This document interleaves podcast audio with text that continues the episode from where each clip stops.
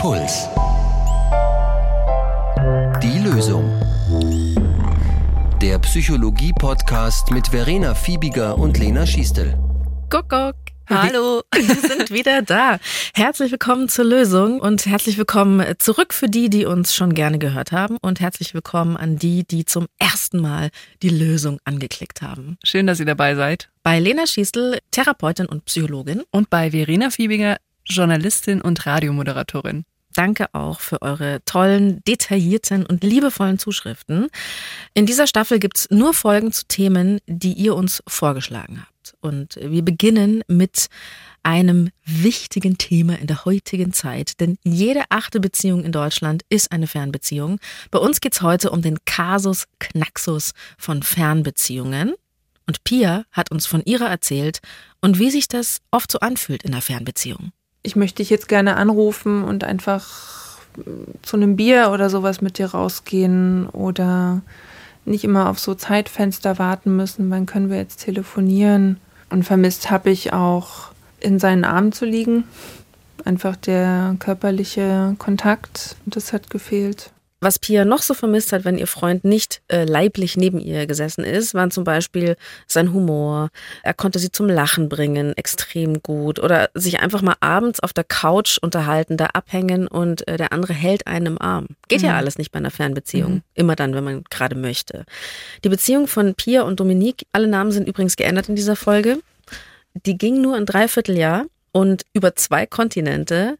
Es war aber zwischendurch sehr ernst zwischen den beiden. Und die Frage, die immer noch bleibt, ist, war es der räumliche Abstand, weshalb die beiden einfach nicht zusammengefunden haben letztendlich? Ja, und was für Tücken, aber auch welche Chancen hat eine Fernbeziehung? Also er spielt Schlagzeug in der Band und ist mit seiner Band äh, bisschen durch Europa getourt. Und wir haben uns an dem Abend gematcht, als er in München war und hat gemeint, hier, das ist unsere Musik und hör doch mal rein und wenn es dir gefällt, dann komm doch mal vorbei. Und dann hat er mich netterweise auf die Gästeliste setzen lassen und dann bin ich kurz hingeradelt und so haben wir uns kennengelernt. Ja, das ist natürlich total aufregend. Also man lernt über Tinder einen Musiker kennen ja. und dazu auch noch einen Schlagzeuger. Und wir wissen ja, die Schlagzeuger sind ja die besten, oder? Wie? Was ist aus den guten alten Bassisten Auf geworden? keinen Fall der Bassist, Mann. Nicht der Bassist, der Schlagzeuger, dann der Sänger. Okay, jetzt kommen wir zu groupiehaft rüber, ne? Nee, ich finde einfach, die Schlagzeuger sind immer die coolsten, so landläufig bekannt. Pia hat sich die Show angeguckt und fand das alles äh, total aufregend natürlich. Und dann stellte sich raus, ihr Schlagzeug spielendes Tinder-Match kommt nicht irgendwoher aus Kanada, sondern der kommt aus Montreal. Und Montreal ist ein Ort, an dem Pia selbst vier Jahre gelebt hat und wo sie einfach gute Erinnerungen auch dran hat.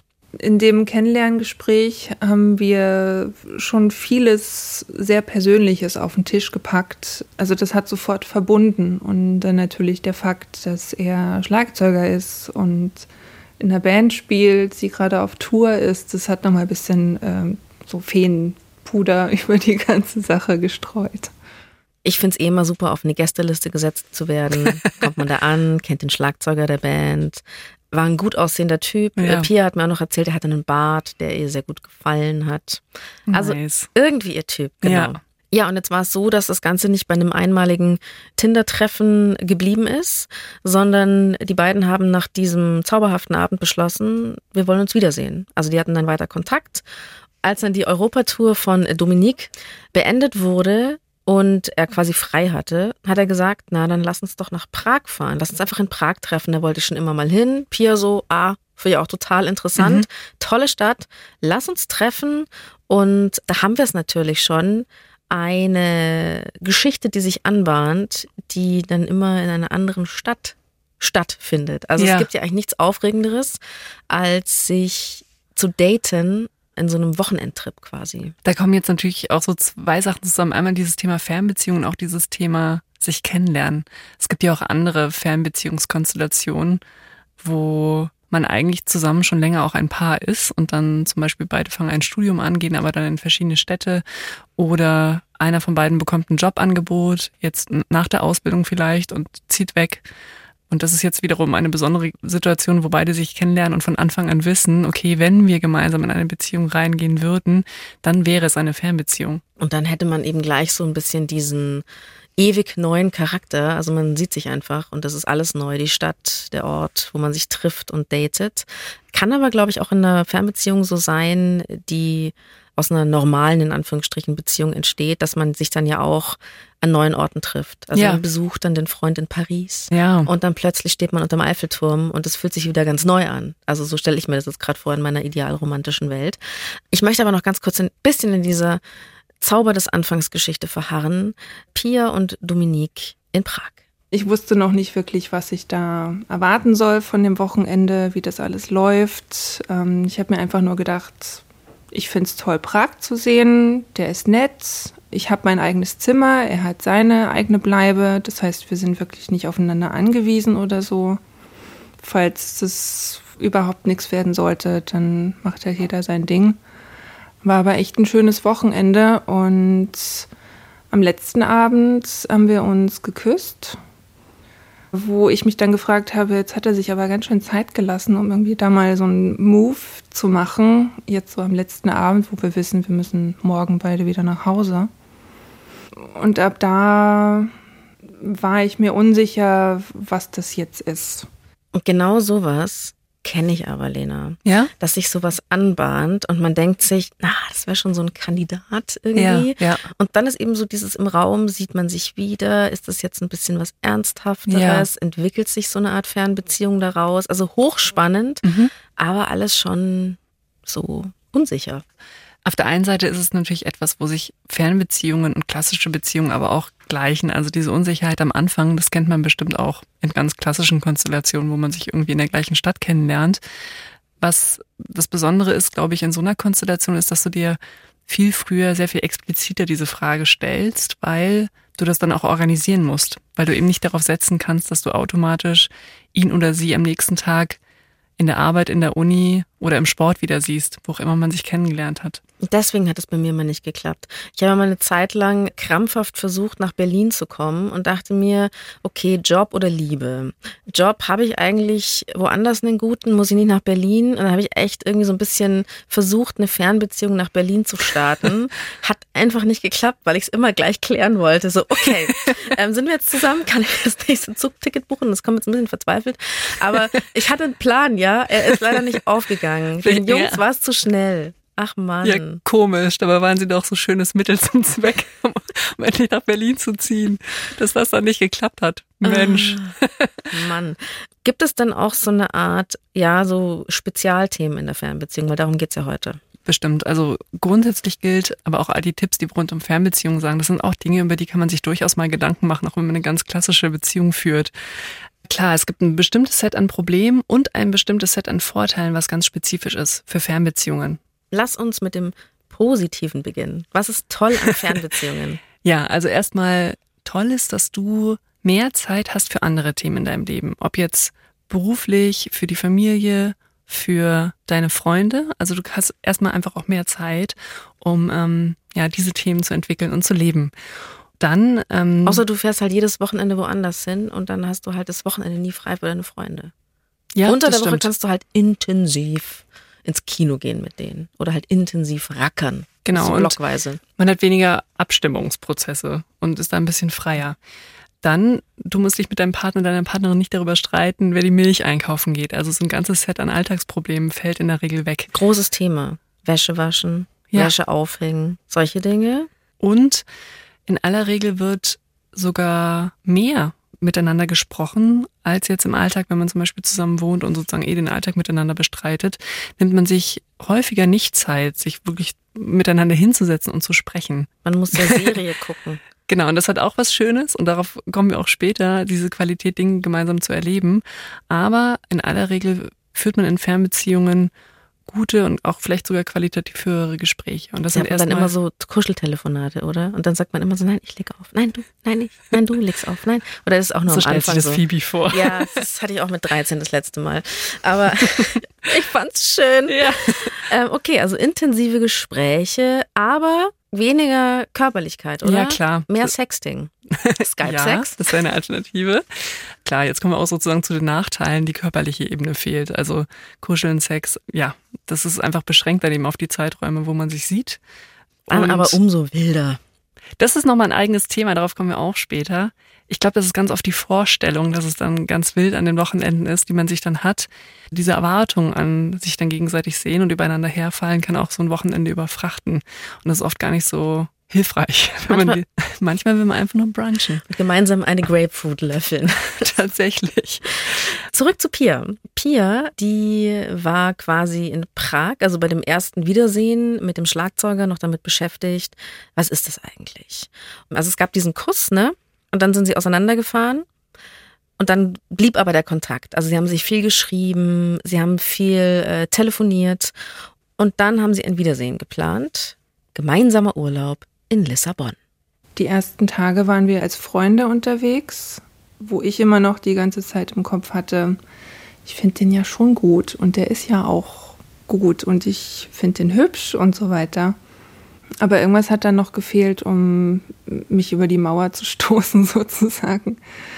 Und wir hatten an einem Abend ein richtig nettes und schönes Gespräch draußen auf unserer Terrasse mit einem Glas Wein und haben uns gegenseitig erzählt, was wir so für Fails hatten.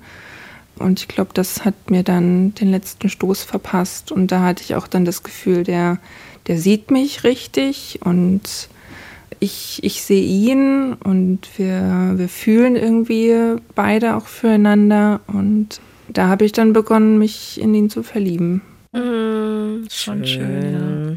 Also die beiden fühlen sich dann plötzlich als Paar und steigen dann nach diesem Aufenthalt eher euphorisch als traurig zurück nach Hause in zwei unterschiedliche Flieger. Und das fand ich interessant, weil ich dachte mir so, jetzt ist man frisch verliebt, jetzt hat man gemerkt, ich will den anderen wirklich unbedingt wiedersehen und das ist total der tolle Typ und das ist voll die gute Frau. Und dann sieht man sich ja am nächsten Tag gar nicht mehr. Da habe ich mich ein bisschen über mich selbst gewundert, dass mir der Abschied gar nicht so wehgetan hat. Ich war eher positiv gestimmt, dass die zwei Wochen so schön waren und war einfach gespannt, wie es jetzt weitergeht. Und äh, bin nicht mit Tränen in den Flieger gestiegen, was ich von mir überhaupt nicht kenne. und jetzt war natürlich das Ding, okay, Montreal, äh, Bayern, man muss irgendwie Kontakt halten und die beiden haben ganz viel gesprochen, täglich sogar. Also mit der Zeitverschiebung war es immer so, ich bin schon aufgestanden, habe ihm die übliche Guten Morgen-Nachricht geschrieben, weil ich weiß, er steht dann irgendwann bei mir so gegen zwölf auf. Wenn ich Zeit hatte, wenn die Zeit es bei mir erlaubt hat, habe ich ihn in der Mittagspause angerufen, um kurz Guten Morgen zu sagen. Und dann haben wir uns abends nochmal zusammengerufen. Da hatte er gerade Mittagspause und zum ins Bett gehen bei mir. Das äh, war ein Muss. Wenn alles andere nichts geklappt hat, äh, gute Nacht sagen musste sein. Also wir haben eine riesen Entfernung, wir haben eine mhm. Zeitverschiebung, eine krass. Das ist natürlich auch nochmal eine spezielle Fernbeziehung. Es ja. ist über zwei Kontinente mit Zeitverschiebung. Und trotzdem haben sie es geschafft, jeden Tag Kontakt zu haben. Mit Videotelefonie. Schön, dass die beiden da ihre Form gefunden haben. Da gibt es auch kein Patentrezept. Also welche Form der Kommunikation passt für das Paar? Zum Beispiel wollen wir zu bestimmten Uhrzeiten am Tag FaceTime. Das oder, stresst vielleicht manche total. Ja, ja. Oder eben, dass man verabredet, man macht das einmal in der Woche. Also ein Tipp wäre bestimmt so eine Kombination aus, ja, eine gewisse Routine, aber auch nicht zu viel, sodass es zu stressig ist. Und dass man eben dann schaut, was fühlt sich denn für beide gut an und, und das ist auch ganz wichtig, man kann es vorher nicht wirklich planen und wissen, was sich gut anfühlt. Das heißt, ja, man kann darüber reden und was verabreden und dann muss man aber spätestens eigentlich nach zwei bis drei Wochen auch nochmal explizit darüber reden und sagen, passt das eigentlich für dich? Und auch darüber reden, passt das für mich? Weil man das ganz schwer vorher abschätzen kann, wie es tatsächlich sein wird, wenn man ein bestimmtes Kommunikationsmodell gewählt hat. Was ich super anstrengend finde, ist, wenn man sich so ähm, nicht richtig gut anrufen kann. Also es gab ja auch mal Zeiten, ähm, wo nicht überall WLAN war. Ich weiß auch noch, ich habe auch eine Zeit lang mir Telefonkarten kaufen müssen, um jemanden aus einer anderen Stadt anrufen zu können. Ja. Ich weiß noch, wie ich dann immer so diesen Code freigerubbelt habe. Oh Gott, das spricht jetzt einiges über mein Alter. Aber auf jeden Fall, ist auch gar nicht so lange her, ja. Da musste man so Telefonkarten kaufen, dass man ins Ausland telefonieren kann, damit es nicht so wahnsinnig teuer ist. Oder dann kam WhatsApp und man macht äh, da eine WhatsApp-Telefonie und die Qualität ist extrem schlecht. Und das bricht ja auch heute noch die ganze Zeit ab. Ich habe das Gefühl, da kann man nur bestimmte Minuten telefonieren, dann ist wieder die Verbindung unterbrochen zum Ausrasten. Ja, das kann das super anstrengend sein. Kann dann auch total nerven, dass man sich denkt, ich will das mit dir reden, aber ich höre dich nur wie so ein Roboter. Das ja. ist doch blöd. Dann ja. kann man es auch bleiben lassen. Also ja. gute Verbindung. oh, auch metaphorisch. Ja. nee, das ist wichtig, weil man muss dann eben auch gut schauen, dass diese Aggression, die man dann automatisch hat auf die Technik, dass das nicht überschwappt auf den Partner, wo man irgendwie denkt, ah, warum mutest du mir jetzt wieder zu, dass wir hier unbedingt äh, zwanghaft um diese Uhrzeit FaceTime müssen, obwohl die Verbindung nicht gut ist. Und genau, das, das kann man einplanen, dass man halt schaut, vielleicht verabredet man sich für Zeiten, wo man auch weiß, beide sind irgendwie zu Hause und im WLAN und das funktioniert da einigermaßen stabil. Also ich finde, es gibt da beides. Es kann wirklich so eine Art fast schon Freizeitbeschäftigung sein, sich extrem witzige Nachrichten zu schreiben und sich da extrem ins Zeug zu legen auch, sich da was zu überlegen, fortlaufende Fotokollagen, die man sich schickt. Also immer so, weißt du, der eine schickt ein Bild, dann schickst du was Passendes zurück und dann geht es immer weiter. Ich hatte aber auch mal so eine Art hm, Fernaffäre, nenne ich es mal, wo mich das hart gestresst hat, dass ich schon wieder schreiben muss. Ja. Also es war irgendwie so, ich dachte so, nein, jetzt, jetzt schreibt er wieder so lustig, jetzt muss ich wieder reagieren das war noch nach Frankreich. Ich kann endschlecht Französisch und dann musste ich mir da irgendwas aus den Fingern leihen. Also ich kann jetzt nicht ein Wörterbuch und ich halte es nicht mehr aus. Ich kann das nicht. Ich kann nicht so witzig schreiben, können wir nicht einfach uns sehen und halt reden, geht leichter. Ich kann ja, einfach, klar. Das, ich kann nicht texten irgendwie. Klar, das kann auch anstrengen. Gott sei Dank ist jetzt heutzutage das technisch wirklich viel, viel leichter möglich, statt zu schreiben. Eine Freundin von mir sagt immer, mein Freund, der telefoniert einfach nicht gerne. Die Fernbeziehung läuft super gut, wenn sie sich sehen. Man kann auch abmachen, sich zu treffen regelmäßig. Mhm. Die besuchen sich super oft. Mhm. Aber diese alltägliche Kommunikation, das klappt nicht, weil der telefoniert nicht gern und der schreibt nicht gern. Was macht man dann? Was sich lohnt, dass man dann nicht zu schnell sozusagen einen einen oberflächlichen Kompromiss macht. Also im Sinne von, dass auch wenn man darüber spricht, irgendwie, welche Kommunikation für einen gut wäre, dass wenn man merkt, okay, der eine wünscht sich vielleicht ein bisschen mehr Kontakt und der andere ein bisschen weniger im Alltag, dass man dann nicht einen etwas oberflächlichen Kompromiss macht im Sinne von, okay, du wünschst dir irgendwie jeden Tag zu skypen, der andere möchte einmal alle 14 Tage skypen, dann wäre es ein bisschen oberflächlich zu sagen, okay, dann äh, machen wir siebenmal Skypen. Also man trifft sich irgendwie in der Mitte davon da lohnt es sich näher zu forschen und zu gucken, welche Form der Kommunikation oder was würde dir denn Spaß machen, was würde dir gut tun. Es kann zum Beispiel sein, dass es sich lohnt zu überlegen, können wir auch irgendetwas gemeinsam machen, obwohl wir nicht örtlich beieinander sind. Also sowas wie, wir schauen gemeinsam irgendwas auf Netflix parallel und unterhalten uns danach drüber. Oder wir verabreden uns zum Essen. Also wir bestellen uns irgendwie beide eine Pizza und, und dann steht der andere mit dem Telefon daneben. Ach so, ein bisschen traurig. Beim Skypen, wo man sich auch sehen kann. Und dann isst man und man redet, wie als würde man gemeinsam auch am Tisch sitzen. Ach so. Genau. Ich glaube, was viele nervt, ist dieses tägliche Gelaber in Anführungsstrichen, sondern dass man da wirklich so eine Art Unternehmung gemeinsam macht. Und das geht im Kleinen schon. Man muss da eben nur so ein bisschen kreativ sein.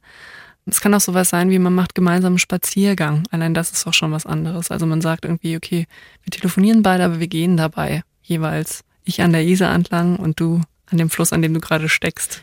Wichtiges Thema überhaupt generell in Beziehungen, Eifersucht. Ich finde ja, oder ich glaube, wenn man eine Fernbeziehung führt und da sehr viel ähm, rein investiert, auch monetär, wenn man so viel umeinander fährt und fliegt, warum sollte man fremdgehen mehr als in einer normalen mhm. Beziehung? Also ich glaube, ja. das ist einfach was genauso Verbindliches wie eine normale Beziehung. Aber Eifersucht ist eh schon ein bisschen unangenehm zu klären, finde ich. Und ich glaube, in der Ferne vielleicht sogar noch, noch schwerer manchmal. Pia hat mir erzählt, wie es bei Ihnen war. Wir haben uns mal über offene Beziehungen unterhalten. Und eben weil die große Distanz zwischen uns lag und wir gewisse Bedürfnisse haben, die aber nicht ausleben können, haben wir einfach mal ganz offen über offene Beziehungen gesprochen. Für ihn war das weniger ein Problem zu sagen, ja, könnte ich probieren. Für mich aber ein ganz großes Problem. Und damit war das dann auch vom Tisch. Das war der einzige Moment, wo ich Gefühle der Eifersucht hatte. Sonst ähm, habe ich ihm vollkommen vertraut. Er hat mir auch nie Anlass dazu gegeben, irgendwas zu hinterfragen, was er tut oder nicht tut. Und ich habe das auch im Gegenzug von ihm nicht gespürt, dass er mir nicht vertrauen würde. Da war sie wieder die offene Beziehung. Das äh, muss man aber, glaube ich, in diesen Zeiten oft auch in Nicht-Fernbeziehungen verhandeln. Ich verstehe es schon, dass man sagt, wir sehen uns halt, sagen wir mal, so und so viele Tage im Jahr nicht. Diese Tage müssen wir Sex und saftlos verbringen. Lass uns doch bitte das öffnen. Ja. Dann haben wir noch mehr von unserer Jugend und unseren wunderschönen Körpern. Also das Thema kommt wahrscheinlich einfach drängender auch auf den Tisch in der Fernbeziehung, weil sozusagen das große Skript ist, regelmäßiger Sex ist wichtig fürs Wohlbefinden.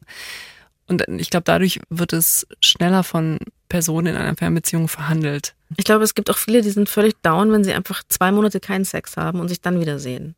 Aber das, was wir ja auch oft äh, jetzt in Anführungszeichen predigen, ist, dass es eigentlich etwas ist, was jedes Paar für sich zu klären hat. Also welche Form man da wählt. Das heißt, das ist jetzt erstmal kein kategorialer Unterschied einer Fernbeziehung gegenüber einer herkömmlichen Beziehung, dass man das Thema wahrscheinlich irgendwann aufgreift, klären muss oder verhandelt. Und wie klärt man dann sowas am besten? Also es gibt eine Unstimmigkeit, der andere muss nächstes Wochenende zu den Großeltern in den Harz fahren und hat wieder keine Zeit, sich mit mir zu treffen. Wie mache ich dann sowas? Oder auch eben so eine Eifersuchtsattacke. Klärt man das am Telefon? Oft hat man ja gar keine anderen Optionen. Was nicht hilfreich ist, ist auch hier Themen ewig aufzuschieben. Und wenn sozusagen das einzige Kommunikationsmittel, was man zur Verfügung hat, eben FaceTime ist, was es ja immerhin jetzt schon relativ weit verbreitet gibt und das ist super, dann ist das das Mittel, das man wählen muss. Manchmal läuft es ja Gefahr, dass man irgendwie denkt, ich spreche ein heikles Thema nicht jetzt über FaceTime an, sondern ich warte ab, bis wir uns das nächste Mal sehen. Dann sieht man sich und dann möchte man aber auch die Zeit schön verbringen und nicht belasten mit einem großen Thema. Da ist erstmal, dass ich auch da sagen würde, gebt euch lieber einen Ruck und versucht diese Themen auch zu klären, wenn ihr euch seht, aber gebt euch auch einen Ruck und versucht diese Themen zu klären mit den Mitteln, die ihr habt. Also zum Beispiel mit FaceTime. Jetzt sind wir ja, wenn wir jetzt an Pias Fall denken, aber auch noch mit der Problematik äh, betraut, dass es zwei verschiedene Zeitzonen sind. Ja. Und ihr ist eine Morgenlaus über den Leber gelaufen und der andere ist gerade noch nicht mal wach. Ja, das ist ein Thema, was man, glaube ich, häufig unterschätzt, was das macht, auch mit Kommunikation, wenn man so in sehr verschiedenen Tagesrhythmen unterwegs ist. Und dann groovt das in dem Moment nicht, in dem Gespräch. Und das ist wichtig, das mitzudenken, damit man das nicht dann auch attribuiert irgendwie auf, wir verstehen uns nicht, wir passen irgendwie vielleicht gar nicht zueinander. Die Gespräche sind so.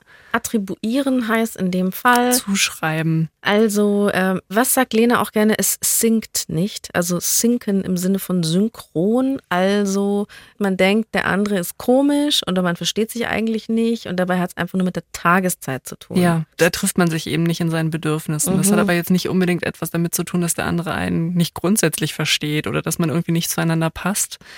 Und es hilft, wenn man das mitdenkt. Wir kommen zu einem Knackpunkt in Pias und Dominiks Geschichte.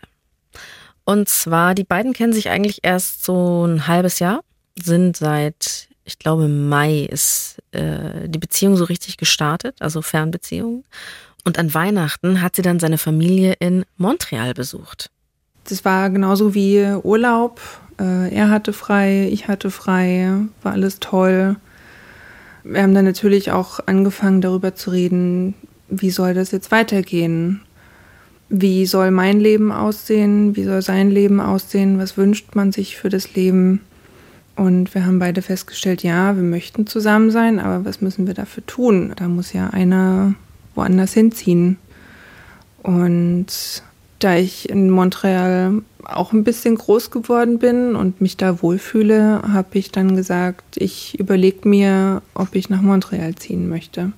Das kann ich so gut nachvollziehen. Ja. Ich hatte mal eben diese, was ich schon angesprochen habe, ich hatte eine Affäre nach Paris und ich habe mich da schon wandeln gesehen. Also ich war dann da drüben ja. und dachte mir so, ach, und die Dächer. Und da sitze ich dann in seiner wunderschönen Wohnung. Mit einem Baguette unterm Arm. Genau, es gab auch immer Café au lait und Croissant. Und ähm, ja, ich habe mir auch ganz innerlich gedacht, hm, was soll ich da eigentlich arbeiten? Da hatte ich noch keinen Podcast. Klar hätte ich natürlich dort machen können, aber ist schon ein bisschen her, da gab es noch keine Podcasts. Egal, auf jeden Fall ähm, hatte ich mich da teilweise schon gesehen und habe sehr schnell überlegt, das Land zu verlassen. Also es kann sich schön anfühlen, so wie du das jetzt auch gesagt hast, wenn man für sich selber kultiviert. Ich kann mir das selber auch gut vorstellen in dem Land, in das ich ziehen würde. Es kann aber auch eben schnell diese Leichtigkeit, über was wir schon gesprochen haben, flöten gehen, weil ich mir dann eben nicht nur die Frage stelle, möchte ich mit dieser Person eine Beziehung eingehen oder nicht, sondern die Frage, möchte ich mein Leben in einem anderen Land leben und vielleicht meine Familie, meine Freunde, meinen Beruf zurücklassen. Ich glaube, was man wenn man sich kennenlernt und nicht so viele Gelegenheiten hat, sich dann auch zu sehen, mitdenken kann, ist, dass man schon ein wenig zur Idealisierung neigt. Also du magst eine Person eben grundsätzlich und das führt dann dazu, dass du all die Lücken, wo du jemanden nicht, dadurch, dass du den Alltag nicht miteinander verbringst, kennenlernst, dass du die Lücken eher mit positiven Dingen in deiner Fantasie füllst und dir irgendwie vorstellst, ah, er oder sie wird bestimmt genauso gerne in Baumärkte gehen oder was auch immer man gerne macht. Klar, dort essen wir Baguette, hier gehen wir in den Baumarkt. Logisch.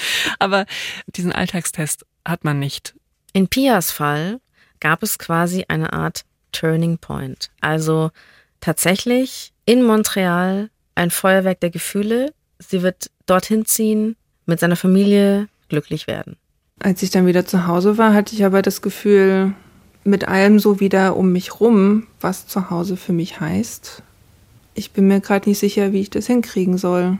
Ich weiß nicht, ob ich das alles wirklich aufgeben kann und möchte und wie groß dann die Angst davor ist, das alles aufzugeben. Was mir Pia noch erzählt hat, ist, dass es vor allem bei ihr auch um Berufliches ging. Sie hat in äh, Montreal zwar schon gelebt und gearbeitet, aber die Jahre danach hat sie ein Studium gemacht, also hat sich quasi weitergebildet noch extra, um einen anderen Beruf ergreifen zu können. Und genau das könnte sie aber in Kanada niemals mhm. machen. Mhm. Und ähm, auch die Sprache, sie hat gesagt, sie hat halt mit dem Englisch geredet, aber um richtig gut Französisch zu sprechen, müsste sie einfach Kurse besuchen und könnte nichts anderes machen. Sie kann einfach auch Französisch, das ist Amtssprache in Montreal, könnte sie nicht arbeiten. Ja. Und das war schon so die Überlegung, okay, ich gehe da einfach nur hin für ihn. Und auch wenn ich die Stadt toll finde, alles, was ich mir in der Zwischenzeit aufgebaut habe für mich selbst, war umsonst. Und das hat sich über mehrere Monate sogar hinweggezogen. Das hat auch ganz viel mit meinen Gefühlen für ihn gemacht, dass ich ganz oft an meinen eigenen Gefühlen gezweifelt habe, ob jetzt er wirklich derjenige sein soll, für den ich alles stehen und liegen lasse. Und ich glaube, das Gefühl war am Ende dann so groß und die Zweifel so groß, dass ich ihm das auch sagen musste. Und äh, er war sehr, sehr traurig. Die Geschichte ja. von Pia und Dominique hat kein Happy End. Ja, und auch verständlich, oder? Dass sie sich dann dagegen entschieden hat. Das ist auch ein Beispiel dafür, dass halt eine Liebesbeziehung nicht automatisch immer alles trumpft, sondern dass natürlich sehr konkret abgewogen werden muss. Also meine Karriere, meine Familie, meine Freunde sind hier. Welche Möglichkeiten hätte ich denn überhaupt woanders, selbst wenn mir die Stadt gefällt? Da ist es wichtig, sich bewusst zu machen, dass es ein großes romantisches Ideal ist. Also irgendwie, dass man alles für die Liebe zu einem Menschen aufgibt. Dass es aber keine besonders hilfreiche Perspektive auch ist. Also weil man sich dann auch sozusagen diese Bürde auferlegt, dass man alles für diese Person aufgegeben hat. Und das kann eine Beziehung auch zerstören, belasten. oder? Dann hasst man den anderen. Und dann hockt man in Montreal in dem Haus, der ist nur mit seiner Band unterwegs und man selber macht Französischkurs. Na, ja, Dankeschön. Also in so eine Gefahr läuft man dann rein. Also eben was wir vorhin auch schon gesagt haben, ich sollte mir auf jeden Fall die Frage stellen, hätte ich auch so Lust auf diesen Schritt? Also hätte ich Lust auf die neue Stadt, hätte ich Lust, ein neues Land kennenzulernen, auf neue Leute, auf die beruflichen Möglichkeiten. Und wenn man das sozusagen für sich selbst und auch ein Stück weit unabhängig von der Beziehung, die vielleicht der Anlass dafür war, darüber nachzudenken. Aber es ist gut, wenn man das auch für sich ganz persönlich bejahen kann und dann diesen Schritt machen, weil das einem mehr Freiheit gibt dafür. Das ist ein guter Ausgangspunkt dann. Und ja, es kann dann eben sein, und das ist eine ganz persönliche Perspektive dann, dass es nicht reicht, dass man sich das nicht vorstellen kann. Und dann ist man eben an so einem Punkt wie das, was Pia beschrieben hat. Natürlich haben wir bei Pia und Dominique den Spezialfall, dass die ja nicht erst an einem Ort zusammengekommen sind, dass sie sich erst mal kennengelernt haben und ein Paar geworden sind, sondern dass die gleich mit einer Fernbeziehung gestartet ja. sind. Und wenn es dann gleich so ernst wird wie bei den beiden, dann stehen ja schon gleich am Anfang einer Beziehung so große Fragen im Raum. Und ich meine, andere Leute, die sind fünf Jahre zusammen und können sich dann noch nicht entscheiden, ob sie zum anderen ins nächste Stadtviertel ziehen sollen. und bei denen ist es nach einem Dreivierteljahr schon so, soll ich den Kontinent verlassen? Soll ich ja. mein Leben hinter mir lassen? Was wäre aber gewesen, Lena, wenn Pia klar gewesen wäre, okay, wir machen das auf jeden Fall. Ich muss aber noch vielleicht zwei Jahre überbrücken oder so. Wie schaffen wir es, eine Fernbeziehung so zu gestalten, dass sie dann doch gelingt? Wir brauchen eine Lösung, Lena. Jetzt bitte nochmal die Lösung hier. Viel haben wir auch schon angesprochen, aber wir können es gerne nochmal zusammenfassen. Also einmal ist es ganz wichtig, dass man darüber explizit spricht und vereinbart, wie man irgendwie die Kommunikation gestalten möchte. Und da lohnt sich so eine Mischung aus Regelmäßigkeit und Spontanität. Aber wie oft und wie genau diese Regelmäßigkeit aussieht, das ist sehr vom Paar abhängig. Und das kann man auch nicht so richtig am Anfang abschätzen. Das heißt, man muss es erstmal ausprobieren und dann sollte man eigentlich gleich von Anfang an auch sagen, und dann und dann sprechen wir wieder drüber, ob das es für halt uns das, passt. Das ist nicht. halt das Schwierigste, Lena. Ich finde es ganz schwierig zu sprechen, bevor es kracht. Bevor man beleidigt den Hörer aufknallt und sagt, okay, wir hören uns in drei Wochen wieder. Also theoretisch, man könnte es auch drauf ankommen lassen, bis es kracht. Wenn man dann drüber redet, bin ich d'accord, okay. finde ich gut. Aber man kann es tatsächlich mitdenken. Also man könnte ja, wenn man vorher drüber spricht, irgendwie, man weiß, der Flieger geht in einer Woche, man hat sich vielleicht sogar diese Podcast-Folge gemeinsam angehört, weil man weiß, der Flieger geht in einer Woche. Auf jeden Fall hat man sich diese Podcast-Folge angehört. Hm? Dann kann man sich theoretisch in den Kalender eintragen. Hey, in zwei Wochen besprechen wir, wie wir uns eigentlich damit fühlen, welche Routine wir vereinbart haben. Das ist vielleicht erstmal schräg, aber man braucht manchmal diesen konkreten Anlass im Kalender, du, hey, du hast doch auch bei dir heute am Samstag drinstehen, wir müssen heute wieder reden. Das äh, machen Leute, die auf Excel-Tabellen stehen. Aber ich finde es gut, wir probieren es, okay? Es ist ein Tipp. Man muss es nicht einhalten. Man kann auch, wie es Phoebe vorschlagen würde, eben abwarten, bis es kracht und dann drüber sprechen. Auch in Ordnung. Ich will nur dazu einladen, dass es sich lohnt, ab und zu auf diese Metaperspektive zu gehen, gemeinsam und darüber zu sprechen, ist es eigentlich gut, wie wir das machen. Denn zum einen, man weiß es vorher nicht und es wird sich auch über die Zeit verändern. Und das, also das steht fest. Würdest du dann auch sagen, Lena, lieber einen Tick weniger Kommunikation, dafür gehaltvollere? Ja, auf jeden Fall. Das ist auch erstmal kontraintuitiv, weil wenn man dann eine Fernbeziehung eingeht, denkt man vielleicht, dass man es ausgleichen muss, dass man jetzt irgendwie über mehrere hundert Kilometer oder vielleicht tausende Kilometer entfernt lebt. Und jeden Abend stundenlang telefonieren muss. Da zeigt sich häufig relativ schnell, dass das zu viel ist. Das heißt, da lohnt sich wirklich auch zu gucken, lieber nicht zu viel fest verabreden. Man kann ja auch spontan kommunizieren, sich Bilder schicken und vielleicht dafür einmal in der Woche, aber zum Beispiel einen gemeinsamen Gesprächsabend verabreden. Was aber schön ist oder was auch wichtig ist, dass man trotzdem so ein bisschen den anderen mitdenkt in seinem Alltag auch und da kann es auch hilfreich sein, dass ich mir zum Beispiel auch, ich habe es heute mit Kalender, aber dass ich mir vielleicht auch in den Kalender eintrage, wenn er oder sie mir erzählt hat, dass irgendeine wichtige Präsentation ansteht, an irgendeinem Wochentag in der nächsten Woche. Oder eine Exkursion. Oder eine Exkursion, dass ich mir das eintrage und an dem Tag dann auch dran denke und alles Gute zum Beispiel wünsche dafür. Das ist etwas, woran man halt automatisch, wenn man zusammenlebt, erinnert wird. Und dann würde man automatisch an dem Morgen, wo man sich verabschiedet, sagen, hey und alles Gute für den und den Termin diese Erinnerung passiert halt nicht einfach so und automatisch und ähm, man muss auch nicht sozusagen von sich abverlangen, dass man das alles ständig im Kopf hat, was der andere gerade erlebt. Deswegen auch da kann man sich so Gedächtnisstützen sozusagen einplanen. Mit Pia habe ich auch drüber gesprochen, wie das ist, wenn man sich so wenig sieht und dann dieses Treffen, du hast auch schon gesagt, so aufgeladen ist ja. mit Erwartungen und mit Wünschen. Im Fall von Pia war es jetzt so, dass sich das eigentlich immer erfüllt hat quasi, weil die sich auch noch nicht so lange kannten und im Endeffekt nur wenige Wochen gesehen haben eigentlich. Also die Beziehung ging viel länger als ja. die Zeit, die sie sich real gesehen haben.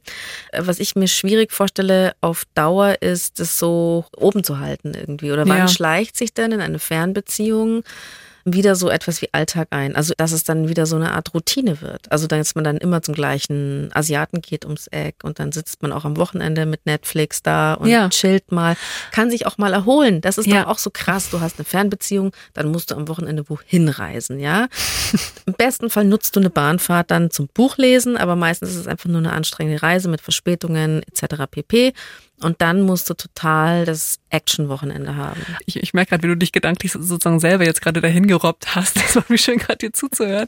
Weil ich würde auch gerne eine Lanze brechen für irgendwie Langeweile an Fernbeziehungswochenenden weil manchmal hat man dann vielleicht auch die Tendenz, irgendwie so ein Feuerwerk an Action oder an Erlebnissen abzufeuern, wenn man denn dann zusammen ist. Ich meine, die Bergsteiger unter euch, die mögen das, ja. Die gehen nachts in den Club und dann um sechs Uhr morgens auf den Berg. Das gibt so Leute. Klar, wenn man sich da einig ist, auch super Die Schwierigkeit ist immer ein bisschen, du musst bei Fernbeziehungen musst du so lange vorplanen, weil du dir diese Wochenenden frei hältst, weil du vielleicht auch Flüge buchen musst und du kannst im Vornherein nicht immer absehen, wie es dir tatsächlich an diesem Wochenende gehen wird.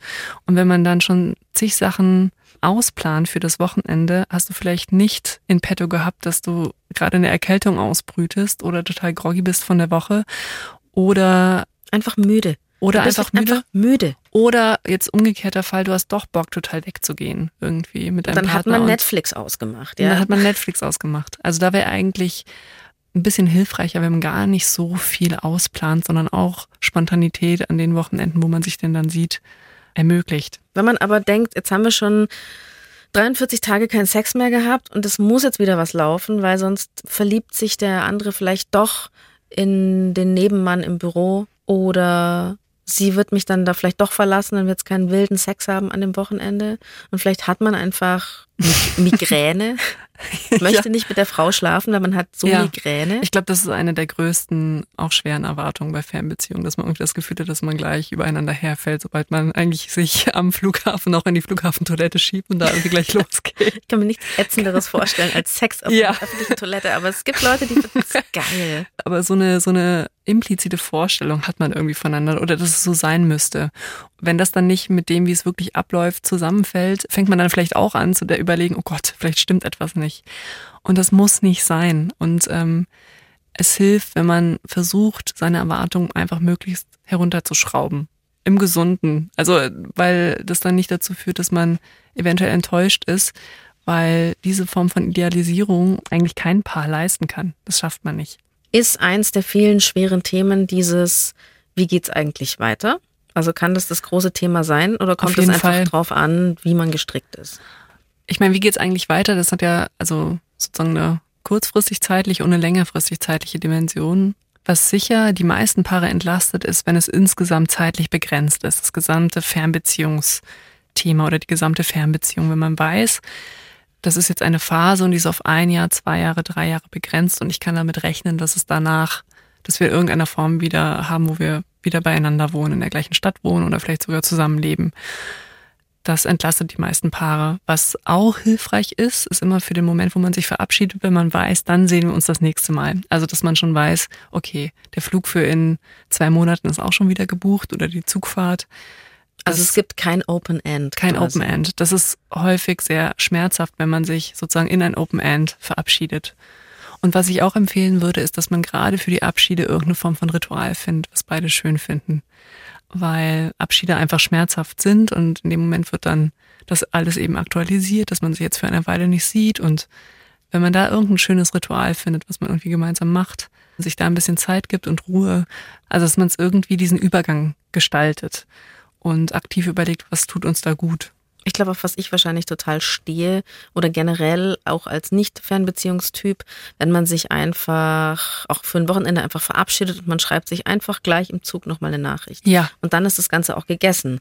Aber dass man ja. der andere nicht weg ist, nur weil die Zugtür zu ist. Ja, irgendwie. ist ein bisschen smoother dann. Mhm. Also man hat halt sich eher so ein bisschen ausgefadet. Ja, und genauso auch, wenn man sich dann wieder sieht, dass man auch sich ein bisschen Zeit gibt, wieder einzufaden. Und wann würdest du immer sagen, lass es eher bleiben. Also. Auch wenn wir jetzt an Pia denken. Ich glaube, was an der Stelle wichtig ist zu sagen, eine schöne Beziehung ist einfach auch nur, in Anführungszeichen, eine schöne Beziehung. Und man steckt auch in vielen anderen schönen Beziehungen in seinem Leben, eben zu Freunden, zu Familie. Und man wählt eine Beziehung auch in einem bestimmten Kontext. Das heißt nicht, dass man nicht diese Jahre überbrücken kann. Aber wenn ich als Typ von mir weiß, eigentlich möchte ich mit jemandem zusammen sein, der auch da ist, körperlich da ist. Und auf Dauer reicht es mir nicht, eben eine vorrangig vielleicht auch digitale Kommunikation zu haben. Dann entscheide ich mich dagegen und das ist auch in Ordnung. Und das heißt nicht, dass die Liebe nicht groß genug war oder das heißt nicht, dass er oder sie nicht die richtige gewesen wäre. Aber der Kontext spielt einfach eine Rolle, in dem eben eine Liebe ausgestaltet werden kann oder, oder eben nicht. nicht. Genau, und das ist eben der Richtige, die Richtige gibt's ja eh nicht. Ja. Ha, haben wir es wieder untergebracht. Gibt's eh nicht. Es passt nur besser und schlechter. Ich habe hier am Ende noch gefragt, was sie sich, wenn sie auf damals zurückschaut, selbst für einen Tipp geben würde. Ich würde mir den Tipp geben, ehrlich meinen eigenen Gefühlen gegenüber zu sein, weil ich mir doch eine ganze Weile gewünscht habe, dass das Ganze funktioniert. Und ich glaube, der Wunsch hat dann irgendwann gewonnen und dann bin ich dem Wunsch hinterhergelaufen und habe nicht mehr wirklich drauf gehört, was mein Innerstes tatsächlich sagt. Und mit was das Innerste tatsächlich sagt, meint sie, dass sie zu viel aufgeben würde, wenn sie einfach nach Kanada gezogen wäre.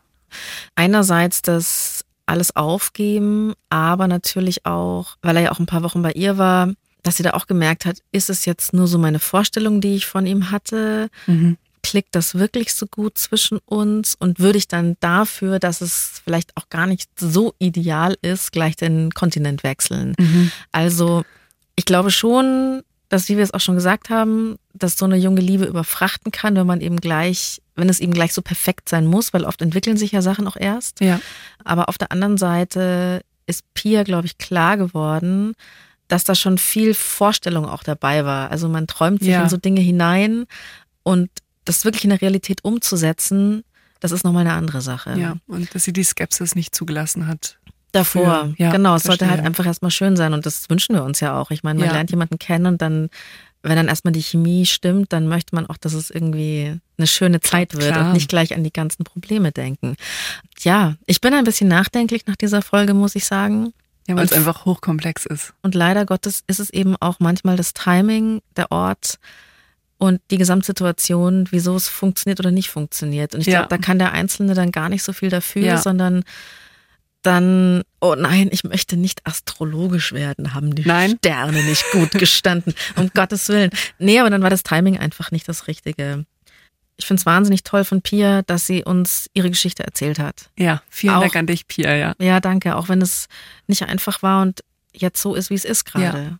Alles, alles Gute dir. Das war die Lösung. Die Redaktion hatte Ilka Knigge.